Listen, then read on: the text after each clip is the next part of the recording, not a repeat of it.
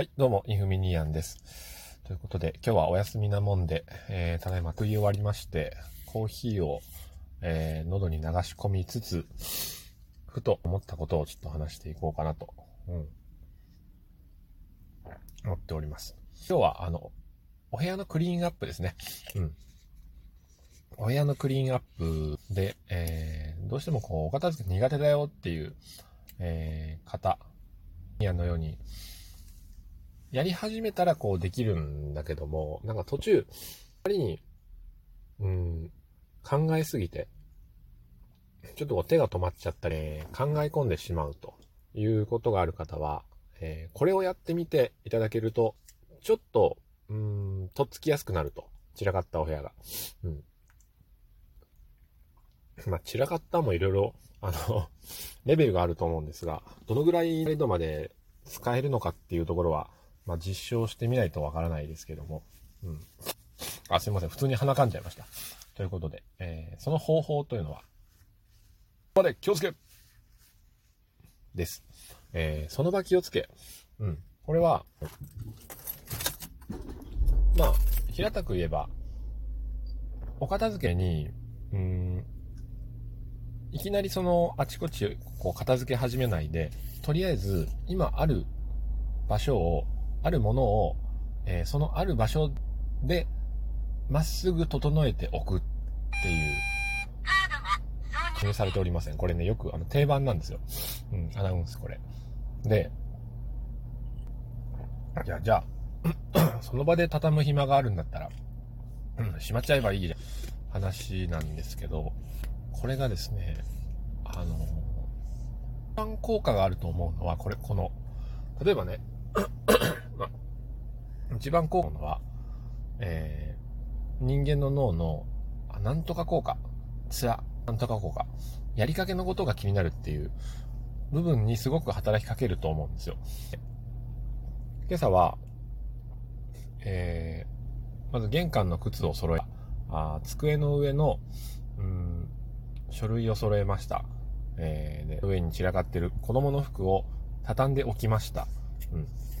そこで、あの、しまったりしない。ソファーの上にあるものは、ソファーの上でこう、整えてこう、畳んでおくと。で、食卓にあるものは食卓の上で、えー、綺麗に並べておくと。で、カウンターにあるものはカウンターの上に、えー、まっすぐ置くんですね。うん。ポイントはまっすぐ置くということ。書類は揃えて角を揃えておく。で、夜間は、えー、夜間のあの注ぎ口が、えー、なんですか、平行になるように置く。横にまっすぐ、なんか斜めにぴょんと飛び出さないようにして、横から見たときに、向かって左に夜間の注ぎ口がまっすぐ伸びている形にすると。で、洗剤のボトルはラベルが前に来るようにして、横一列に綺麗に並べると。うん。それをお部屋の中の気になる部分に対してやっていくんですよね。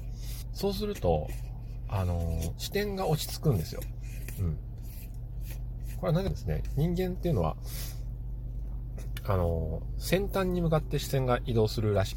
あの、ファッションとかでの話で聞いたことがありますけど。だから、指先、足先、えー、かっていう先端部分にこう注目しがちだと。うん。えーあのーそれがね、大いに関わってるのかなと思うんですね。うん。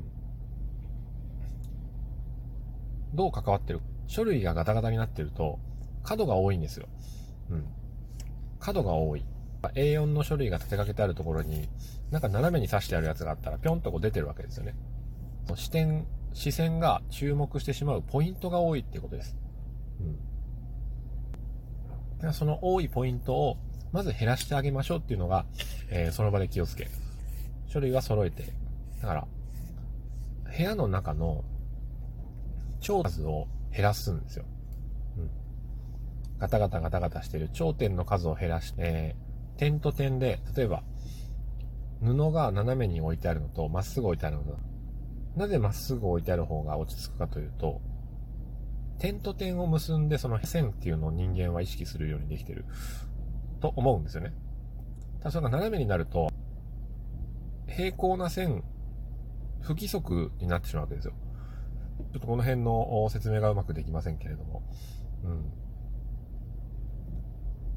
コンビニに行くと、パンの棚の左上から、左上から右へ、えー、また Z の形で、左に戻ってきて、また右へ、そして下の段戻って右へっていう風に視線は移動していくらしいんですけども、そうなってくると、パンが斜めにジグザグに置いてあったら、見にくいですよね。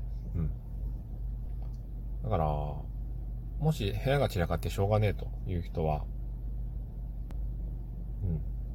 とりあえず 今あるものを、その場、部屋内に置いて、えー、まっすぐに置き直してみる。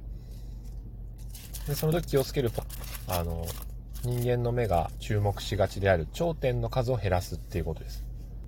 角と角を揃えてあげると、えー、四角いものが2つあったら、頂点が8個ありますけど、それをまとめてやったら頂点は4つにも治りますから、揃いますから、よくその頂点の数を減らしてやって、えー、視線の注目する対象物をやるというふうに考えると、これは非常に理にかなっているのではないかと。